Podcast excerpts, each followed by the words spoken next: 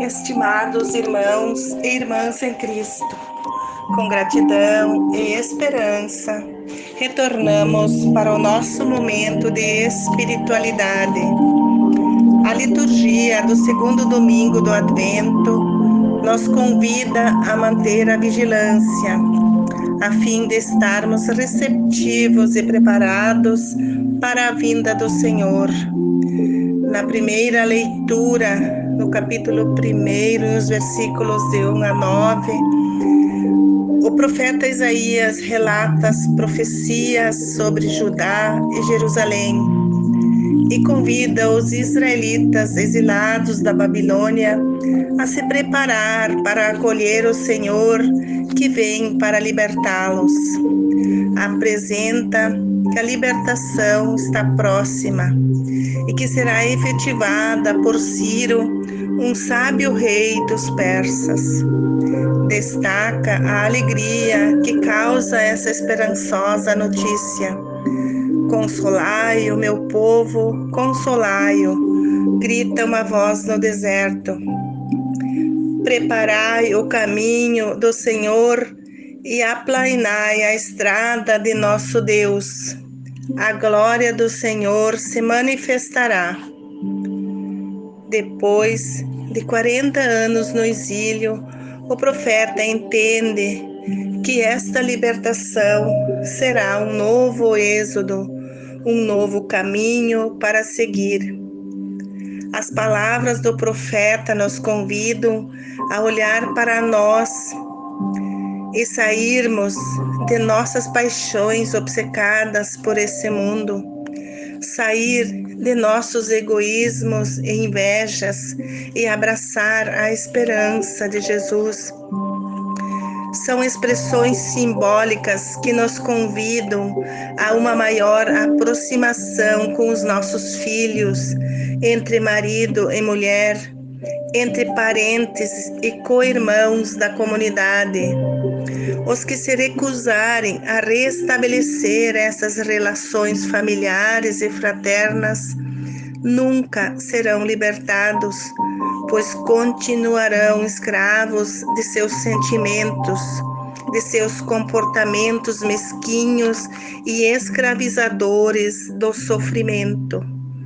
Na segunda leitura, no capítulo 3, versículos 8 a 14, Pedro relata a vinda do Senhor e pede ao povo que não se esconda, que tenham paciência, que se convertam e façam penitência, pois o Senhor virá em um momento inesperado. Preparai-vos para a vinda do Senhor, no qual os céus e a terra passarão e os elementos com ardor do fogo se fundirão. Mas segundo as suas promessas, surgirá um novo céu e uma nova terra, nos quais habitará a justiça e a paz. Portanto, esperai essas coisas e procurai com diligência que sejais achados em paz imaculados e preparados. No Evangelho de Marcos, capítulo 1, versículos de 1 a 8, o evangelista usa o termo princípio, que pode significar o início da pregação de Jesus ou o início de uma nova época são notícias referentes ao imperador de Roma e as notícias de Jesus, Filho de Deus. Os rabinos do imperador ensinavam que o Messias estava demorando para vir devido aos pecados do povo da antiga aliança. E Jesus vinha com um novo projeto de justiça que anunciava a paz e a felicidade. João Batista, sensível a este diagnóstico, começa então uma pregação ao longo do Rio Jordão, conclamando a todos para a conversão, através de um ritual penitencial, a imersão nas águas do rio, propondo o batismo como a prática de iniciação para a evangelização. Esta conclamação, a conversão dos pecados, atraiu milhares de pessoas que estavam dispostas a mudar de vida.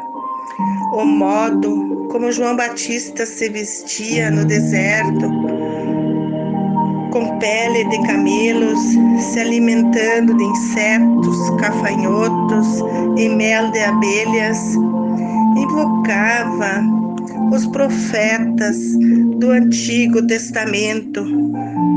Com a sua simplicidade, desejava que os israelitas se reverenciassem ao tempo e repetissem as experiências de seus pais para formar um novo povo, que outrora foram guiados por Moisés e agora serão guiados por Jesus. Ele afirma a essência vigilante do tempo do advento e seu maior dão ser o batismo. Eu vos batizo com água, mas ele vos batizará com o Espírito Santo. Glória ao Pai, ao Filho e ao Espírito Santo, como era no princípio, agora e para sempre. Amém.